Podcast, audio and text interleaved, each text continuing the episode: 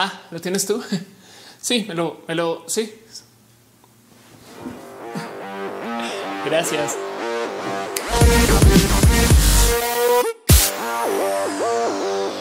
¿qué tal? Yo soy Ophelia Pastrana, la explicatriz y sean ustedes bienvenidos aquí a mi canal en YouTube o en Facebook, donde sea que ustedes consuman este video, donde todos los lunes hacemos un show en vivo que se llama Roja para platicar acerca de vida, tecnología, ciencia y a veces videojuegos y donde todos los jueves tenemos competencia de puntos decimales después del pi, no más para hacer el cálculo de quién es la primera persona en llegar a 100 dígitos solamente con el uso de su cabeza. el campeón local siendo Alberto el robot, pero bueno.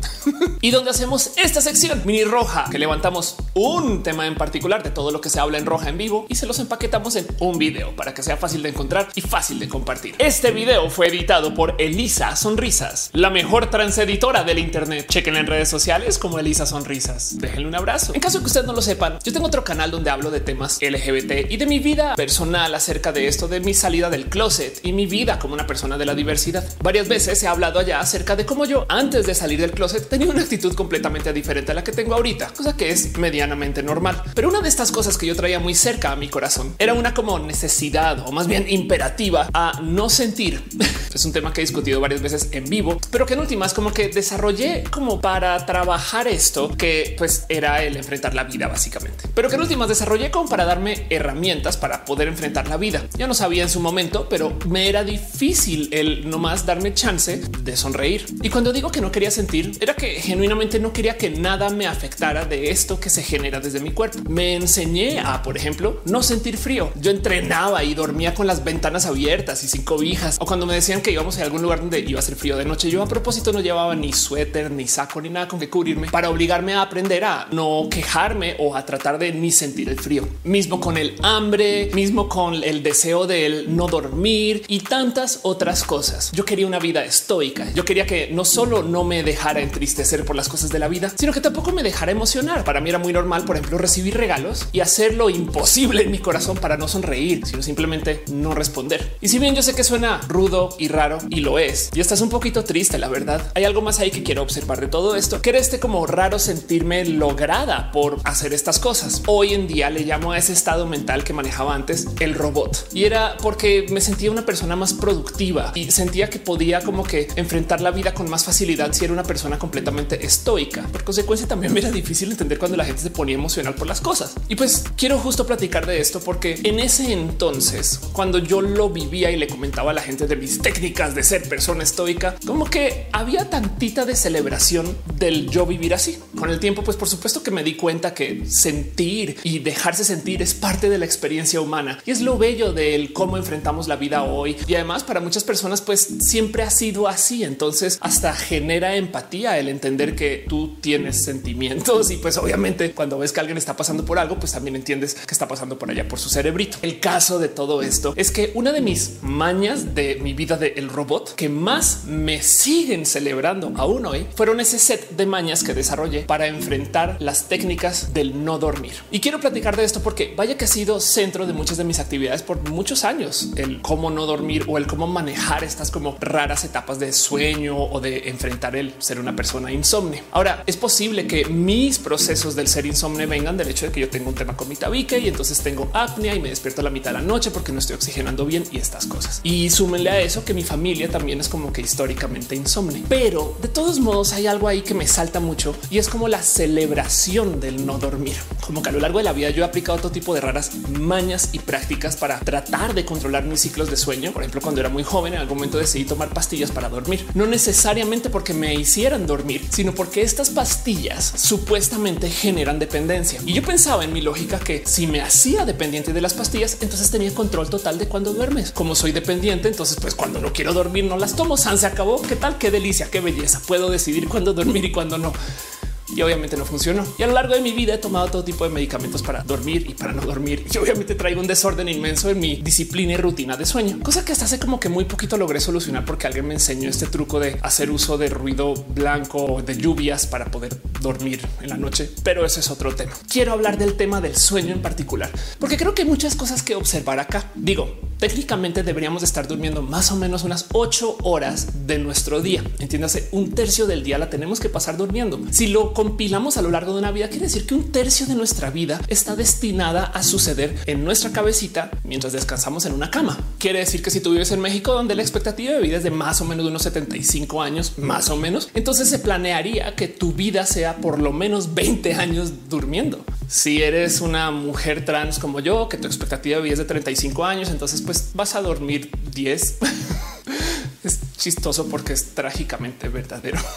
Y si algo me di cuenta a lo largo de que fuera investigando para hacer este video es vaya el cómo la gente no le tiene respeto al proceso del sueño. Ahora, algo que quiero dejar ahí en dicho y es del cómo justo acerca del descanso, el sueño y los como que procesos del ritmo de la vida están tan llenos de como tips de abuelas, nada en contra de las abuelas, pero me entienden. Hay como que tanta como que pseudociencia potencial o costumbres que no se han estudiado bien o cosas que la gente como que no ha documentado chido que preferí para este video en particular colgarme más de lo normal de todo aquello que tenga una investigación científica o una publicación atrás. Nada en contra de las ciencias alternas o las medicinas alternas y nada en contra de las prácticas alternativas para tener más descanso o no, pero quiero hablar de lo que se ha observado por lo menos desde un laboratorio, así sea un laboratorio de sueño que son rarísimos de ver viendo los videos de cómo funcionan, sido un poco de de cero natural, pero bueno, así los laboratorios supongo. Como la cosa es así. Estamos pasando en este momento a la fecha de grabación de este video por la cuarentena, por la pandemia del coronavirus y vaya que nos ha hecho enfrentarnos el qué es tener una vida bajo nuestra propia disciplina. Bueno, para varias personas, pues porque nos quedamos en el encierro en casa o porque nos quedamos sin trabajo y ahora tenemos nuestra propia rutina o porque simplemente estamos enfrentando el que ya no hay tanto control social del cómo tenemos que vivir debido a que la gente pues genuinamente no está viviendo, están en sociedad, por lo menos desde lo físico, capaz en lo virtual sí. Y lo curioso de todo eso es que a medida que fuimos entrando al encierro, yo como que me iba dando cuenta, seguramente muchos de ustedes también, que las noches se iban alargando,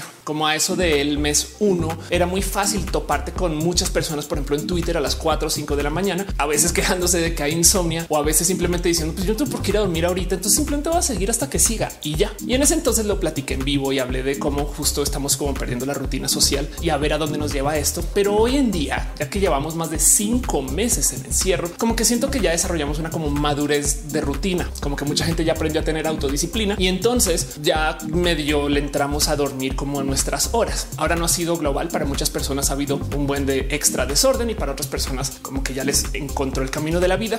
Y esto como que se refleja justo en estudios. Al parecer hay un buen de estudios que topan que estamos durmiendo más ahorita que hay cuarentena, como hay un buen de estudios que dicen que la gente tiene sus patrones de sueño completamente cuatrapeados, desorganizados y no ha logrado centrar nada en su vida porque no hay una disciplina y norma. Y cualesquiera que sea su situación, sea algo que yo creo que vale la pena dejar aquí en dicho. Dormir es importante. De hecho, es importantísimo no solo para nuestro cerebro, de lo cual voy a hablar ahorita, sino hasta para nuestro cuerpo. De hecho, está más que comprobado que dormir poco te envejece y el cómo nos envejece es tan multifactorial que hasta solito debería de comprobar el motivo por el cual descansar ha de ayudar. Un camino, por ejemplo, bastante hablado de cómo tantas partes de nuestro cuerpo tienen receptores hormonales y pues por consecuencia es súper importante que siempre tengamos un balance hormonal o de que nuestro cuerpo siente mucho cuando tenemos shocks hormonales. De hecho, justo una de estas cosas que suceden cuando nos envejecemos es que nuestro cuerpo comienza básicamente a hacer sus procesos estándar sin hormonas y entonces como que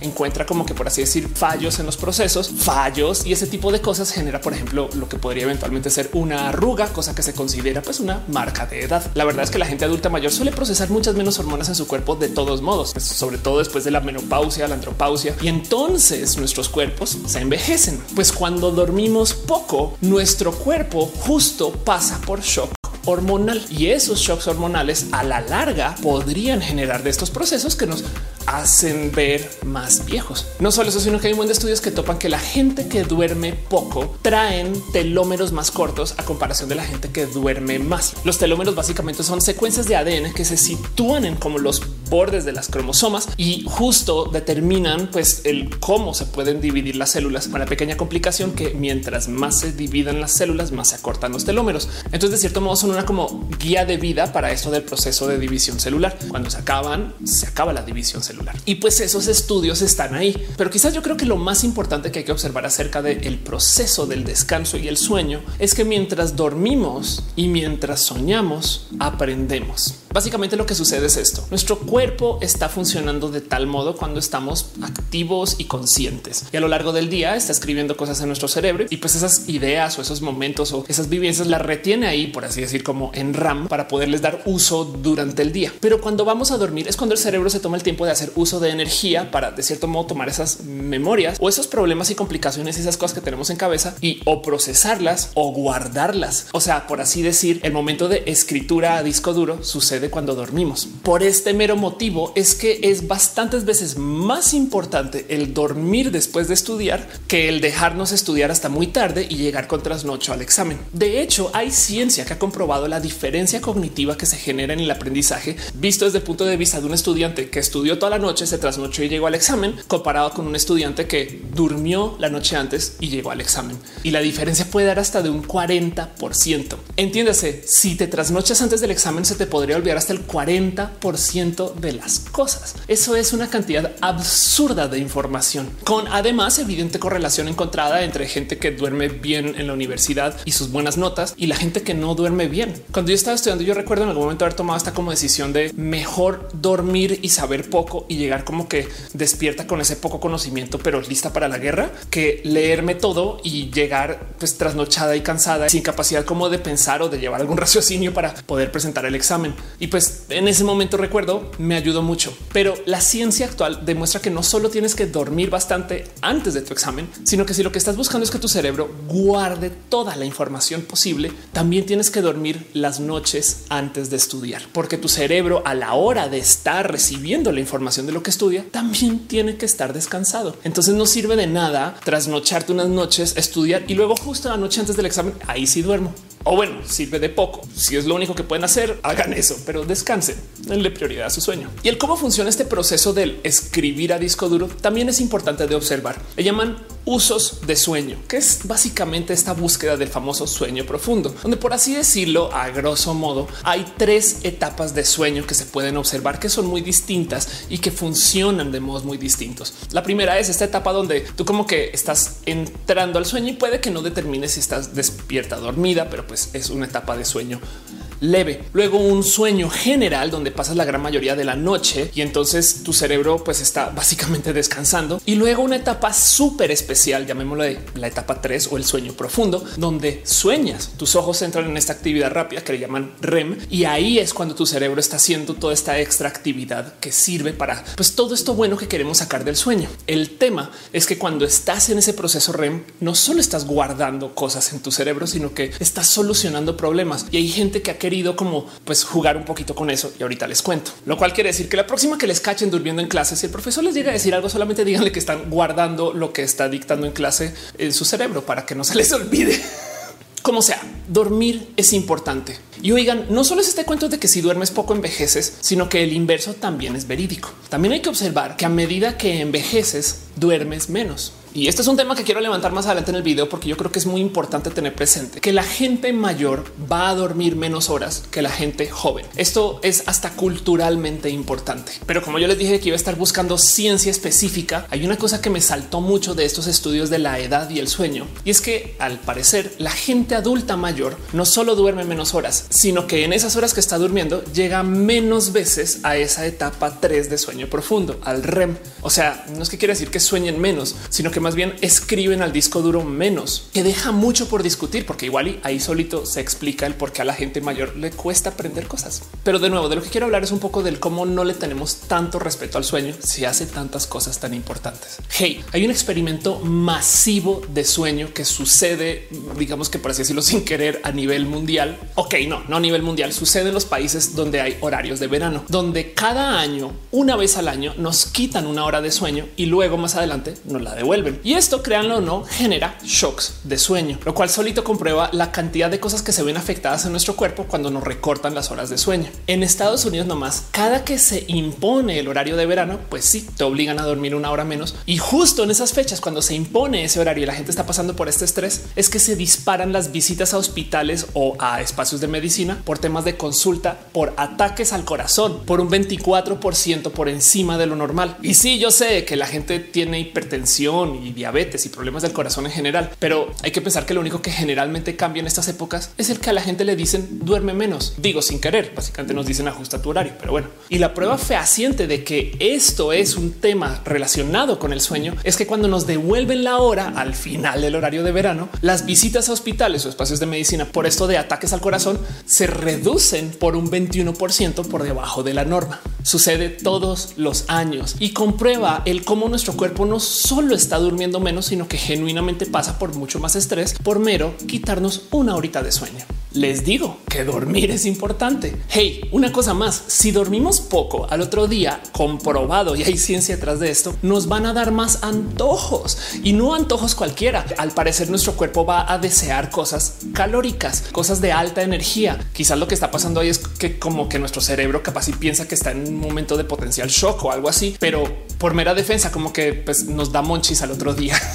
Hey, nada en contra de tener o vivir con monchis. Solamente lo digo por dejar ahí en la mesa el cómo nos afecta el no dormir. Y si hasta el sistema inmunológico se ve afectado. Si nuestro cuerpo está en shock por no dormir y está buscando descansar, pues por supuesto que el sistema inmunológico va a estar corriendo por todos lados. Oigan, sabían que los trabajos de horario variable, o sea, shift work, o sea, la gente que tiene que trabajar de noche o que tiene como que cubrir tres o cuatro horas en el hospital o en la fábrica, estas cosas cuando normalmente debería de estar durmiendo, se consideran riesgos que podrían devenir en cáncer Entiéndase, no es que porque te trasnoches una noche te va a dar cáncer, sino es que si tu trabajo te pide que te trasnoches constantemente, te pones más en riesgo de venir con cáncer adelante en la vida. Y lo digo porque me topé con una cantidad de estudios detrás de esto. Dormir es importante. También puede afectar tu genética, de hecho. Hay un par de estudios de estos de la epigenética que topan que cuando tú te trasnochas constantemente, tu cuerpo comienza a reescribir tu proceso genético y entonces, pues de cierto modo, algo modifica por allá, pero cambia tu genética. Y es que volviendo a lo que me motivó a grabar este video, quiero justo traer aquí a la mesa de discusión el tema de la falta del respeto al sueño, porque hay que aceptar que, pues de cierto modo, es una necesidad del cuerpo. Son de esas cosas que son como pues totalmente inevadibles. Por más que queramos, en algún momento vamos a tener que dormir, pero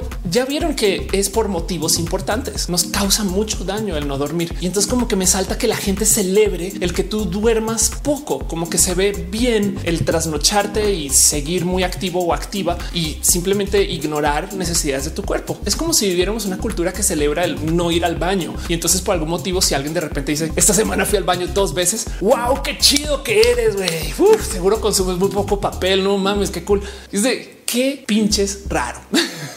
Pero bueno, Ofelia, ya me convenciste, ya sé que dormir es súper importante, pero tengo insomnia, ¿qué hago? De entrada, esto es un tema que para mí es muy complejo porque yo justo soy muy insomne. De hecho, este cuento de las clonas, que por si no saben, es un gran chiste que me persigue desde hace mucho tiempo de cómo yo he sido clonada varias veces y así es como le logro hacer las cosas en la vida. Viene del mero hecho que yo siempre contestaba en Twitter a altas horas de la noche. Y cuando me preguntaban, no, yo Ophelia, pero yo te vi tuiteando muy en la mañana porque estás tuiteando ahorita. Yo siempre decía, no, no, no, no, no, es que yo soy su community manager, solamente que me parezco mucho a Ofelia porque soy clona.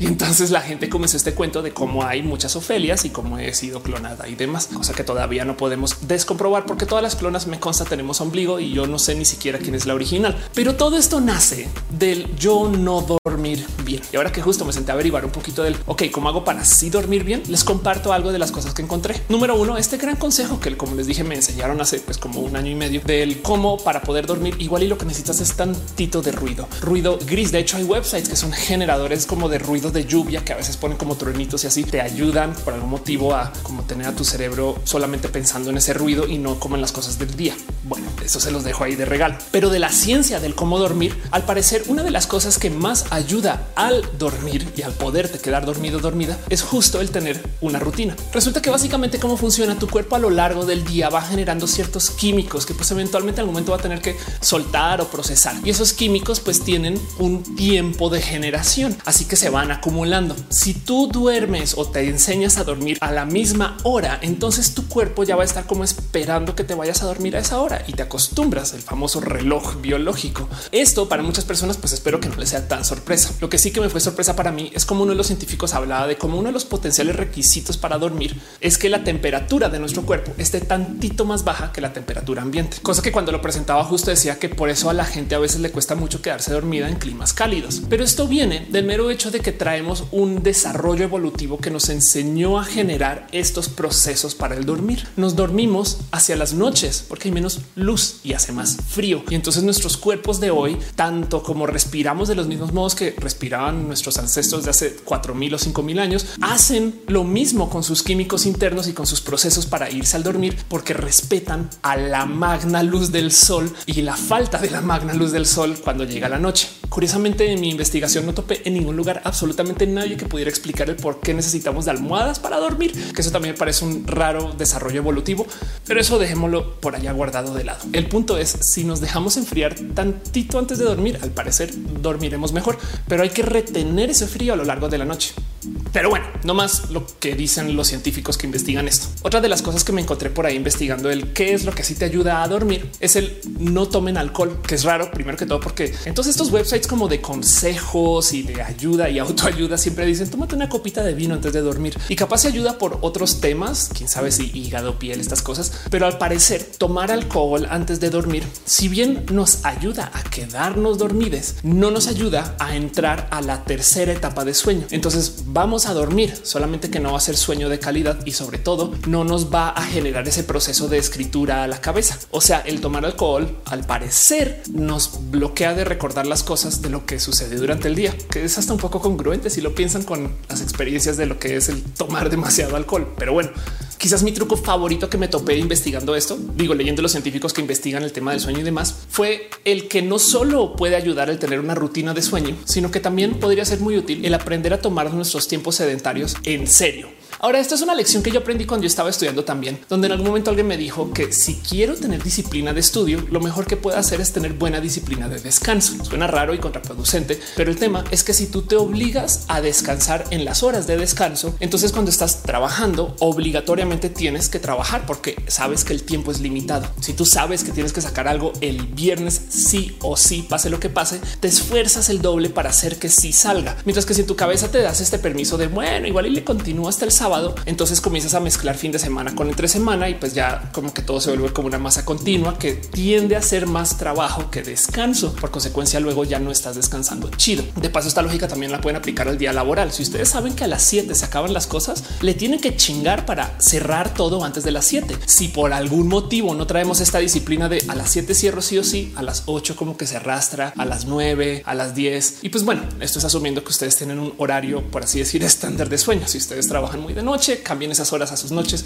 pero me entienden el punto. El concepto de todo este consejo es tómense las horas de descanso como descanso y tómense las horas de trabajo como trabajo. Y lo que dicen los científicos acerca del cómo mejorar nuestro sueño o nuestros procesos de sueño y descanso es que nuestras horas de sedentarismo, si nos la tomamos de descanso chido y nos vamos a dormir, nos pueden ayudar también con el proceso cerebral del descanso. O sea, si vamos a estar huevoneando ahí en el sofá, scrolleando TikTok o Twitter sin hacer mucho, tomémonos una siesta. Por lo general, nadie en espacios de autoayuda va a hablar a favor del sedentarismo y entiendo bien por qué. Lo mejor es tener una vida activa y entonces estar como que presentes y simplemente no darle como este descanso a nuestro cuerpo. Pero lo que recomiendan estos científicos es si te vas a echar en el sofá a hacer nada, duerme y ya procesa esos químicos, deja que tu cerebro trabaje para esas cosas y no más date el descanso de descanso. Y luego la última cosa que me topé por ahí en estudios buscando pues consejos para ayudar a dormir es que al parecer la otra cosa que nos ayuda a dormir chido es el sentirnos cómodos o cómodas con nuestro ambiente. El aroma o el olor importa y al parecer hay estudios que topan que si tú duermes con un, por ejemplo, suéter de tu pareja y lo hueles mientras duermes, te puede ayudar a dormir mejor. Pero esto también puede aplicar a que ustedes, por ejemplo, guarden una cobija con olor a casita o que tengan algún como recordatorio de algo que les sea familiar, porque entonces nuestro cuerpo como que al parecer cede un poquito y se deja ir. Es un estudio, es raro de observar, pero pues hey, no es mal momento para que ustedes le digan a su pareja que le van a robar alguna prenda de ropa nomás para dormir mejor. o por si quieren ser bien chidos o chidas, les dejen ustedes un suéter a su pareja Yo que tengo anosmia, pues me jodí, pero bueno, en fin. El caso, este video es un video que justo quiero que exista, porque hay algo que me di cuenta al investigar acerca del sueño. Miren, una de las preguntas que yo me comencé a hacer la primera vez que hablé del tema de sueño en roja acerca del pues, dormirnos a deshoras es el si era necesario mantener una rutina social de sueño, si en últimas dormimos cuando nos da sueño. Como que por ahí en mi cabeza yo le comencé a dar vueltas un y qué pasa si nuestras horas de sueño se vuelven de 4 a 11 de la noche y pues así duermen algunas personas y ya. O qué pasa si dormimos en horarios mezclados y, y qué sucedería con la sociedad si cada quien duerme cuando le da sueño. Si vamos a aceptar que el sueño es una necesidad de cuerpo tan importante como ir al baño, pues no tenemos horarios para ir al baño por lo general. Por consecuencia, entonces, ¿por qué tenemos que tener horarios para dormir? Y como que con mucha curiosidad me senté a observar el qué pasaba en redes con la gente que simplemente comenzó a dejar que sus horarios pues se movieran libremente, no? Pero sale a luz una arista muy importante de considerar con esto de la cultura del sueño o del querer buscar no dormir. Y es que nuestra vida actual nos enseña a que una persona al parecer vale más culturalmente hablando, si es más productiva. Y es raro de entender este proceso del ser una persona productiva o no, porque justo por eso es que la gente quiere dormir menos. Leyendo en foros, cuando veo que la gente está discutiendo acerca de sus horas de sueño y descanso, la meta final es dormir lo menos posible para estar más despiertos y hacer más. Parecería que las 16 horas despiertos no es suficiente para hacer todo lo que queremos hacer. Entonces la gente quiere simplemente vivir más. Y hay algo ahí que tenemos que cuestionarnos mucho acerca de esta imperativa del ser personas productivas, porque en últimas, ¿qué es ser una persona productiva. Esto puede ser sumamente cruel para muchas personas. No sé si lo sabían, pero para la gente que se inscribe en el espectro autista, hay un segmento específico de personas que se les considera productivas o peor la palabra funcionales. Y al ser o productivas y funcionales, entonces se les denomina un tipo, por así decir, especial o diferente de ser personas en el espectro autista y se les llama a estas personas Aspergers por el doctor Asperger. Pero el punto es que literal agarran a un grupo de gente neurodivergente y dicen tú sí puedes ser funcional para la economía y productivo. Y entonces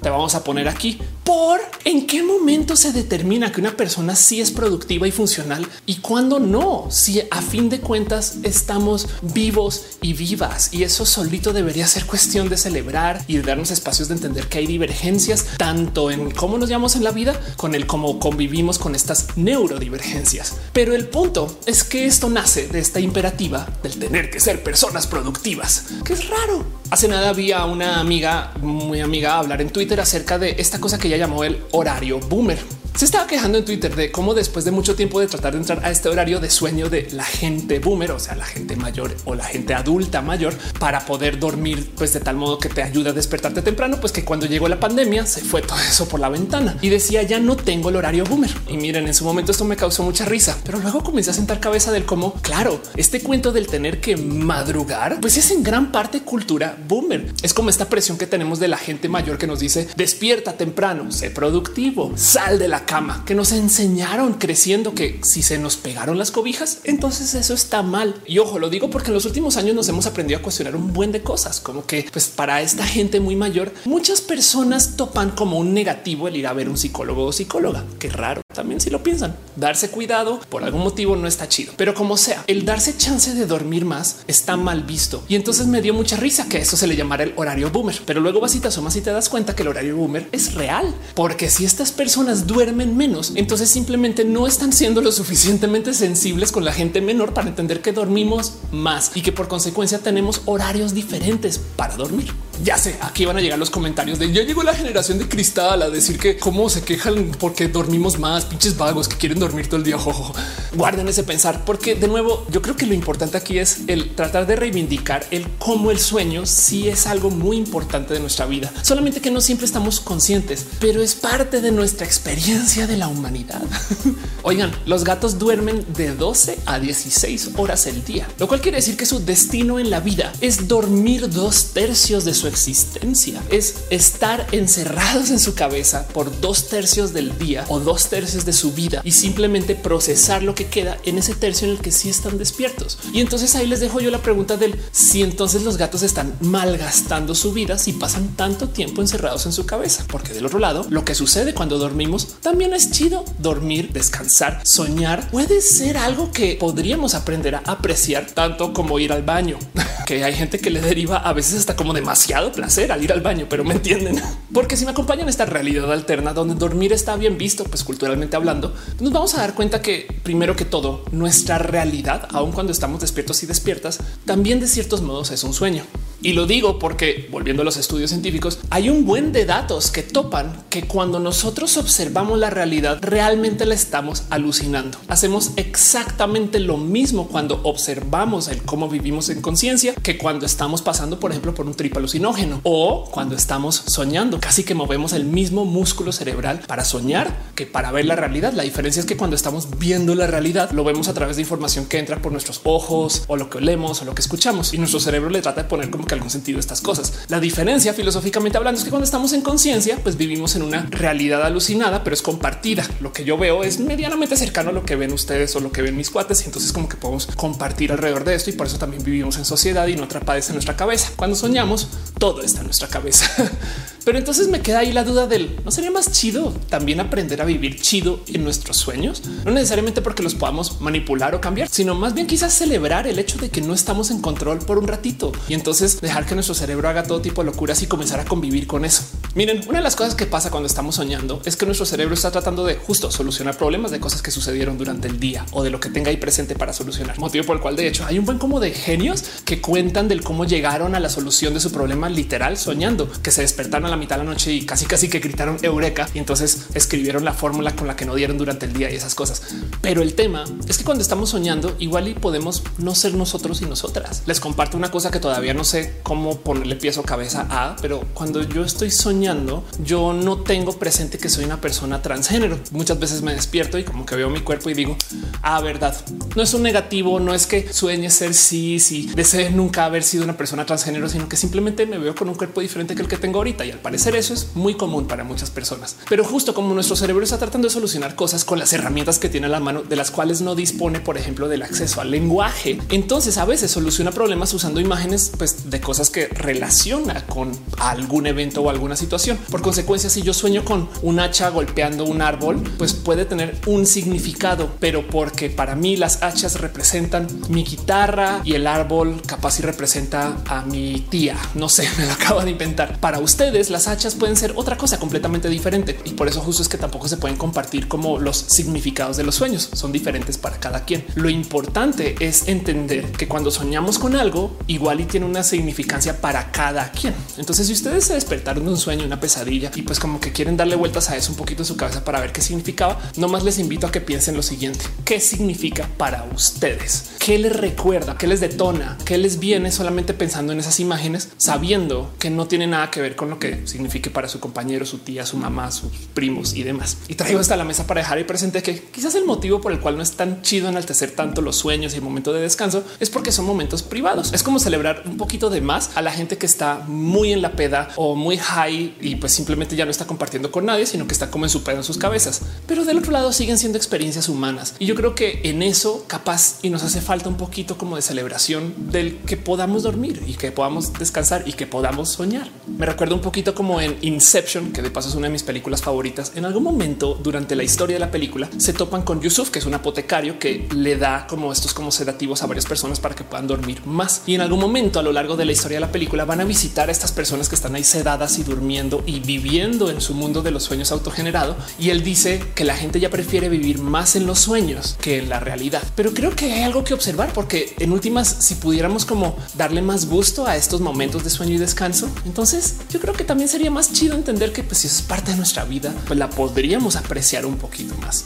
Miren, hay gente que busca adaptar sus procesos de sueño para que no sean este estándar proceso bifásico de dormir de noche y estar despierto, despierta de día. Y la neta, neta me cae que esas investigaciones se valen. Le llaman sueño polifásico, donde buscan hacer cosas como el dormir tres horas, luego despertarte a fuerzas y estar despierta tantas horas y luego volver a dormir tres horas y a lo largo del día, pues básicamente cumplir con tus horas de sueño. Hay varias técnicas, tienen varios nombres, Uberman, Everyman, Dimaxion y de hecho el sueño polifásico es famoso porque supuestamente así es como Leonardo da da Vinci se hizo tan genio o quizás una historia como que aparte de ser tan súper genio, dormía poquitas horas al día y por eso hacía tantas cosas. Y yo creo que honestamente el problema detrás del sueño polifásico es que la gente que lo busca no lo busca porque quiere cambiar sus ritmos o quiere cambiar sus días o quiere tener procesos diferentes para dormir, sino los busca porque quieren dormir menos y caen en la trampa del querer ser personas más productivas, de querer ser personas más conscientes y de ignorar que el sueño es una parte de la vida. Digo nada en contra del sueño polifásico en general, sin querer queriendo. Yo entré en rutinas así cuando estaba estudiando en la universidad. Simplemente no podía dormir bien de noche. Entonces, cuando yo entraba en procesos de insomnio, pues yo entonces me despertaba y me ponía a hacer cosas ahí de una. Luego duraba como tres o cuatro horas y pues evidentemente me da sueño después y volví a caer dormida otras tres o cuatro horas y así le hacía como por unas semanas y traía como que raros momentos anímicos relacionados con todo esto. Pero por ejemplo, hay un video de un youtuber que intentó adoptar el sueño polifásico con el problema que lo intentó adoptar para dormir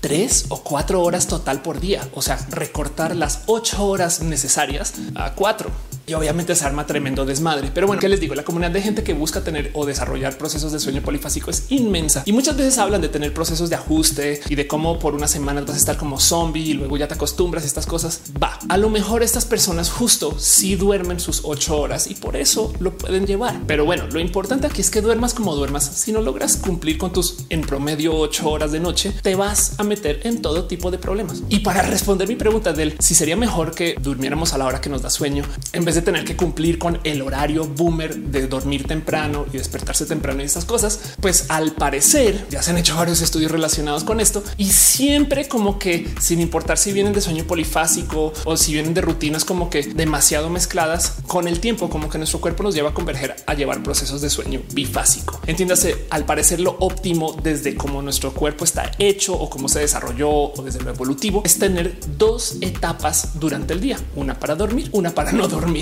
y sucede porque justo se van acumulando estos químicos en nuestro cerebro o en nuestro cuerpo que eventualmente tienen que, pues, que trabajar cuando nos vamos a dormir. Y nuestro cerebro también está como que al parecer hecho para recibir solamente una etapa de sueño, quizás con una interrupción, pero para que justo a lo largo de esta etapa de sueño pueda pasar por esta ardua labor de entrar a etapa 1, etapa 2 y luego sueño profundo, que le va a tomar un tiempo de llegar. Si interrumpimos el sueño a la mitad, entonces capaz si no llegas a sueño profundo y si no llegas a sueño profundo, no escribes a tu cerebro y por consecuencia aprendes menos, solucionas menos problemas y hasta descansas menos. Así que nuestro cerebro nos pide que tengamos este como largo tramo de casi que ocho horas para que justo ahí haga la mayor cantidad de intentos de llegar al sueño profundo de la etapa 3 para que pues podamos hacer de ese proceso chido del escribir y solucionar. Y de paso justo por esto, porque vivimos detrás de un proceso químico que nos dice cuándo dormir y cuándo no, es que no sirve para mucho esto del manejar nuestro sueño como si fuera el banco del sueño, donde si dormimos poco una noche, a la otra nos recuperamos. Lo que nuestro cerebro pide es constancia. Tenemos que más bien dormir las mismas horas, casi que al mismo horario con constancia para que nuestro cerebro sepa exactamente qué esperar y está acostumbrado. Y entonces ahí sí puede como que hacer uso como de este como proceso cool del sueño y el descanso. Si nos robamos tres horas hoy y las repagamos mañana, no hicimos mucho. Mismo que si dormiste mucho ayer, no quiere decir que ahora te puedas como que trasnochar de más y entonces compensas, no? Porque entre las dos, pues hiciste en promedio ocho horas. No.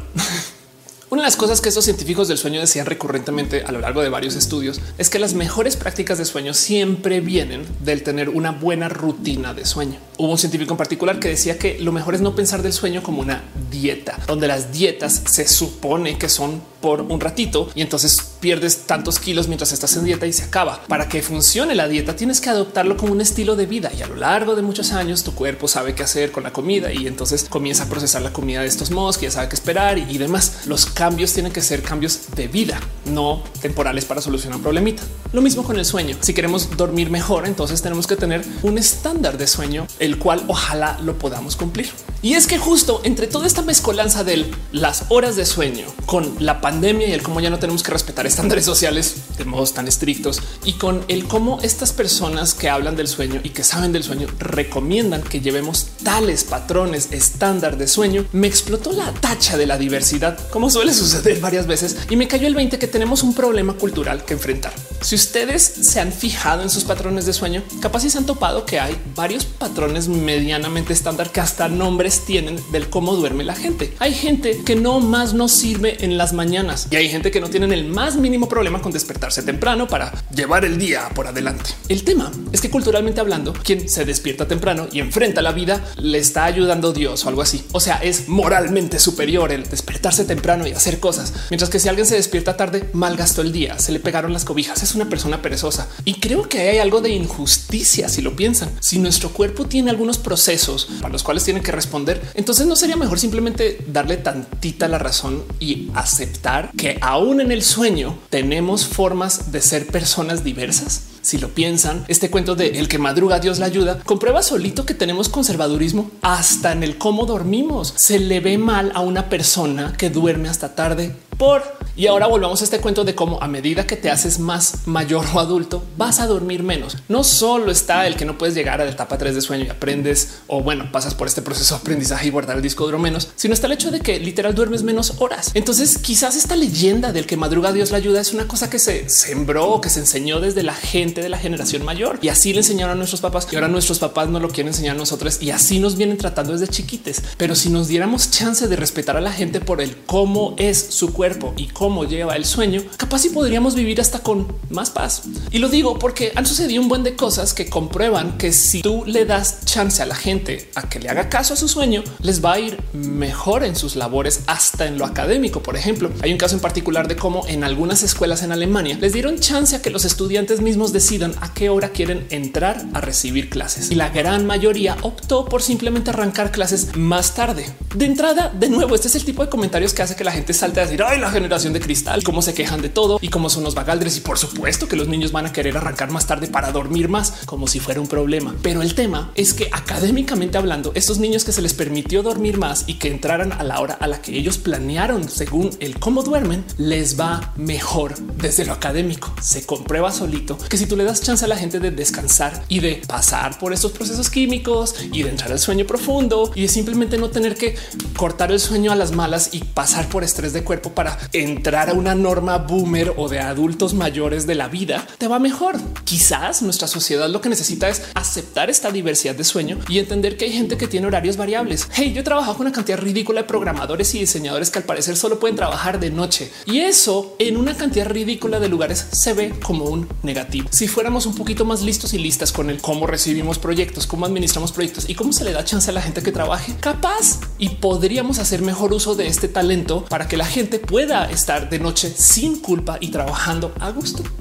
Pero la generación de cristal está muy rota. Ahora resulta que les ofende que la gente les pida que madruguen. Pues más bien yo todo lo que digo es que quizás deberíamos de reconsiderar que aquí hay un rubro de la diversidad que no estamos observando mucho. Y digo la diversidad porque también funciona en el otro sentido. Si tú eres una persona que se despierta tarde, hay que entender que hay gente que se puede despertar temprano. Y hey, no solo porque sean mayores, hay una real mutación. Ya sé que quiere decir que esto es una mega minoría de gente, pero que permite que algunas personas en el mundo duerman cuatro o cinco horas y sientan descanso total y pasen por esos procesos químicos del entrar al sueño profundo y funcionan como personas normales, pero duermen cuatro o cinco horas la noche. Obviamente en este mundo productivo que quiere que la gente sea funcional, pues obviamente a esta gente se les aplaude que duerman poco, pero como sea, lo dejo ahí nomás para que tengamos presente que también hay gente que por su cuerpo va a dormir diferente y eso tampoco debería de ser un negativo.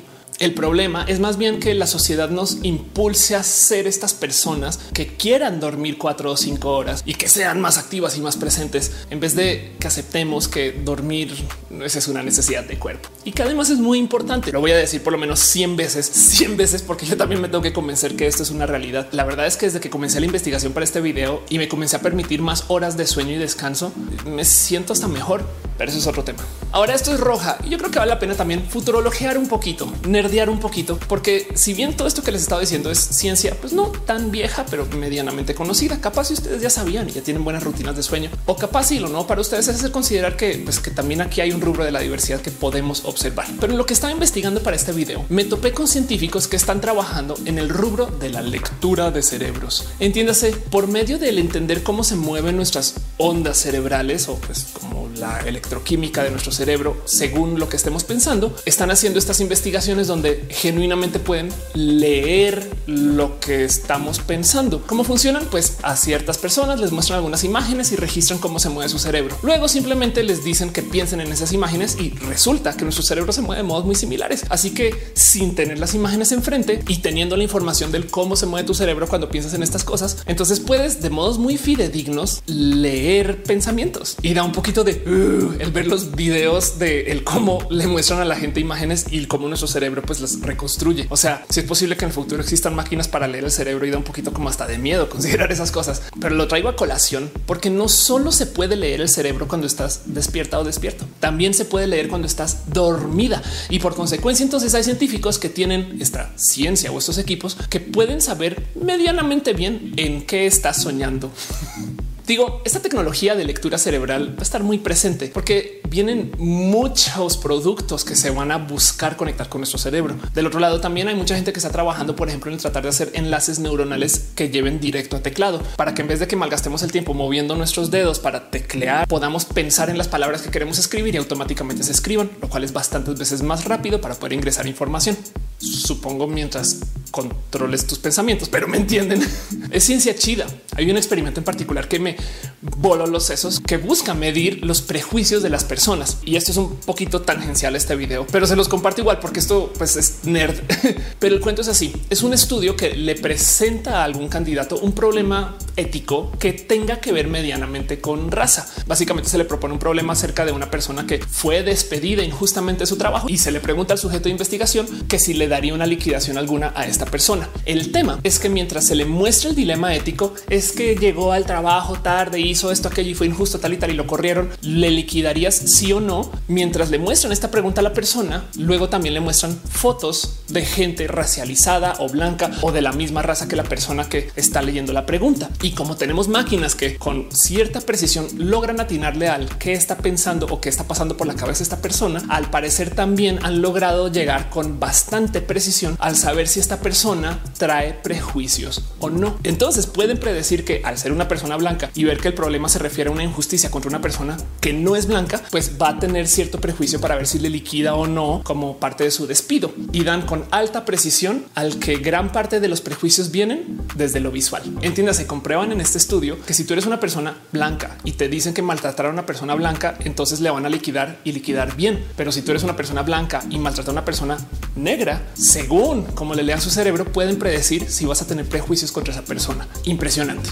Pero volvamos al tema de los sueños y de la ciencia de la gente que está trabajando con esto del qué sucede cuando estamos durmiendo, por lo menos a nivel neurológico. Y quiero dejar ahí como en dicho o en visto esto que sucede cuando la gente busca tratar de manipular sus sueños para que sean sueños lúcidos. El tema aquí, de nuevo, volviendo como a esta imagen que nos muestra el más o menos cuánto nuestro sueño es sueño etapa 3, sueño etapa 2 y sueño etapa 1, pues nos damos cuenta que la minoría de nuestro tiempo durmiendo la gastamos en etapa 3 porque nos cuesta un tanto llegar a ese sueño profundo, lo cual entonces nos pone un pequeño problema para tratar de descifrar el cuál sería el momento óptimo para medio despertarnos para tratar de manipular esos sueños, porque no siempre entramos a sueño a la misma hora. De hecho, también por eso es que a veces como que no soñamos o a veces como que soñamos algo muy cortito, pero pues dormimos seis o siete u ocho horas y como que no entendemos en qué momento en ese sueño tan cortito se nos fue pues, tanto tiempo de sueño y descanso. Y es porque genuinamente nuestro cerebro estuvo soñando 20 minutos o una hora de todas las ocho. Pero bueno, el punto es que la gente que lidia con esto de los sueños lúcidos trata como de justo activar el cerebro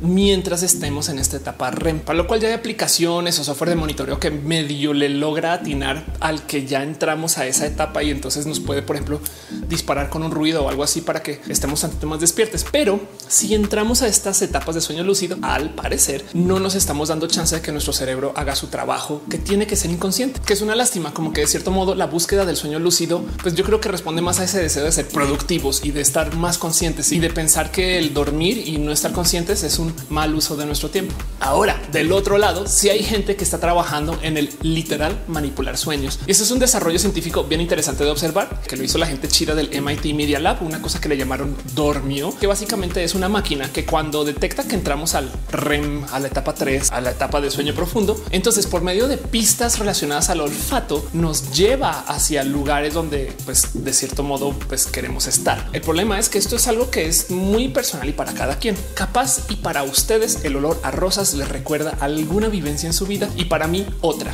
Pero como sea, si ya sabemos a qué nos recuerda, cuando estemos durmiendo se puede programar esta máquina para que al entrar al REM automáticamente nos dispare algo que huele a rosas y entonces comenzamos a soñar con las cosas que asociamos con ese olor. Como lo programaron estas personas del MIT Media Lab es para que pueda disparar olores diferentes porque asociamos cosas diferentes con diferentes olores. Y entonces tienen una como app donde ellos como que de cierto modo programan el hoy quiero soñar con playas. Entonces justo dispara esas como esencias o esos olores que nos recuerdan a la playa o bueno, les recuerda a estas personas de la playa y pues sueñan con playas y pueden de cierto modo guiar sus sueños, que es chido si lo piensan. Pero por supuesto que hay científicos que han querido llevar esto a un nivel más allá.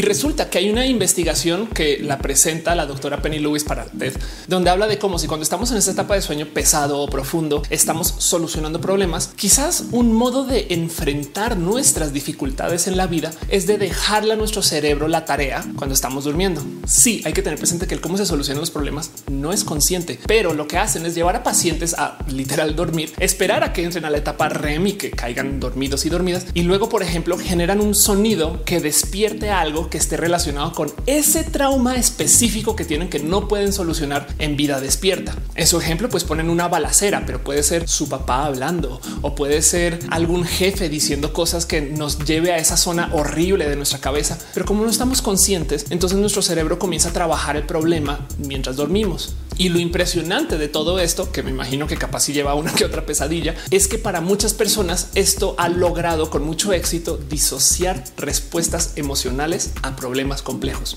Así que hay gente que está a propósito manipulando sus procesos de sueño para solucionar problemas. Ojo, no es consciente, pero sí es uso productivo de nuestras horas de sueño y descanso. En fin, científicos nerdeando con esto de los procesos de sueño y el cómo se comporta nuestro cerebro. Luego me muere de la curiosidad de saber qué es lo que va a pasar cuando conecten a neural Neuralink con muchas personas. Neuralink siendo este famoso chip cerebral que Elon Musk quiere que mucha gente use en el futuro, que evidentemente va a comenzar a medir procesos cerebrales en lo que dormimos y quién sabe qué cosas descubra. Pero como les digo, dormir es muy importante. Oigan, como dato curioso, al parecer hay grupos de investigadores que trabajan con inteligencias artificiales que ya se dieron cuenta que si dejan que sus inteligencias artificiales aprendan durante el día, en algún momento tienen que darle un alto a ese proceso, porque esas inteligencias artificiales cuando las enfrentan a demasiada información, como que se comienzan a desestabilizar y entonces tienen rutinas donde les dicen a las inteligencias artificiales dejen de observar sus datos y más bien dedíquenle una hora o dos horas a guardarlas chido y catalogar todo y asegurarse que todo esté en orden en su memoria y luego vuelvan a observar datos. Lo que quiero decir es que en esencia hay programadores y científicos que les están enseñando a las inteligencias artificiales a dormir. y para hacer exactamente lo mismo, para organizar todo lo que observaron durante el día y que luego cuando necesiten esos aprendizajes les sea más fácil de encontrar. El punto es el siguiente. Este video lo quería hacer genuinamente porque aprendí un buen acerca del el respeto que se le debe de tener al sueño. Tanto así que en los foros que hablan de nootrópicos y de body hacking, de las primeras cosas que responden muchas personas es el que hay que aprender a dormir y dormir bien. O sea, estamos como que tan jodidamente enredades con este cuento de que hay que ser personas productivas y que el sueño es malo, muy malo y que quien duerme esta tarde también es una persona vaga que es un hack el descansar. Pero del otro lado también porque me cae que sí tenemos que enfrentar la diversidad del sueño y aceptar que hay gente que duerme hasta tarde y hay gente que no duerme hasta tarde y no debería de ser una persona considerada moralmente superior que la otra. O si lo piensan de otro modo, qué culero este Dios que solamente ayuda a la gente que madruga como lo veo yo, esto me recuerda más bien a esta como fábula o proverbio africano que se cuenta mucho en los círculos como empresariales y de autoayuda, pero que hablan acerca de la energía y la motivación. Y el cuento va así. Cada mañana en el África se despierta una gacela y sabe que tiene que correr más rápido que el león más rápido si quiere vivir. Al mismo tiempo, cada mañana en el África se despierta un león y sabe que tiene que correr más rápido que la gacela más lenta si quiere comer. Y la chida moraleja de esta historia es que como sea que lo vean, así ustedes en la vida sean una gacela o un león, apenas se despiertan, arrancan a correr. Y levanto este tema porque yo creo que sí, por algún motivo logramos aceptar que la gente tiene horarios diferentes de sueño y que eso pues es así. Entonces también tenemos que aceptar que cuando estamos despiertes, lo mejor que podemos hacer es estar bien despiertes y enfrentando la vida y haciendo nuestras cosas y que cuando nos vamos a dormir, lo mejor que podemos hacer es dormir y darnos nuestro espacio de descanso. Duermas como duermas, lleva tu vida pues para ti y más bien convivamos con esta bonita diversidad que implica también entender que la gente duerme y descansa diferente. Pero bueno, ¿qué les digo? Yo también me tengo que enseñar esa lección. Vamos a ver cómo nos van los próximos seis meses de aprender a dormir bajo nuestra propia disciplina. En fin, ¿cómo duermen ustedes? Me gustaría que me dejaran aquí abajo un comentario acerca de sus horarios de sueño o cómo se sienten con esto. ¿Les molesta dormir? ¿Les choca? Siento que parte de las enseñanzas del buen dormir y estas cosas no nos llegan vía la gente mayor y como que a lo mejor responden a un modo de vida donde la gente se tenía que organizar de modos demasiado estándar para quizás cumplir con normas de vida que hoy en día ya no necesitamos porque tenemos tecnología, tenemos luces, lámparas, el Internet, tenemos millones de modos de comunicarnos con la gente que no necesariamente implican que nos tenemos que despertar temprano para trabajar más y esas cosas más como de la era de la fábrica, quizás como sea. Me gustaría saber de sus horarios de sueño, porque de nuevo, en últimas, esto se trata de la diversidad. En fin, ya saben cómo es. Si ustedes son una persona que de algún modo viven una vida diversa, puede que sean más altos o más altas que las personas que les rodeen, o más chaparros o más chaparras, hablen diferente o sean gay. Y solo por eso alguien va a pensar diferente de ustedes y a veces por motivos que todavía no entiendo, van a pensar menos de ustedes, que me parece bien idiota. Diversidad la añade al mundo. Pues si ustedes conocen a alguien así, que sea diverso o diversa o diverse, ¿por qué no le ponen un mensajito? Les invito a que les digan, hey, qué chida persona que eres. No más por recordarle al mundo que la diversidad es lo que nos hace mejores personas. Y como sea, si de puro chance a usted no se les ocurre absolutamente nadie a quien escribirle este mensaje, entonces lo más probable es que la persona diversa sea usted. En cuyo caso te lo digo yo a ti. Hey, eres una persona muy cool. Y gracias a ti, alguien aprendió algo. Piensa en eso. Gracias por venir a mi video y nos vemos en el próximo.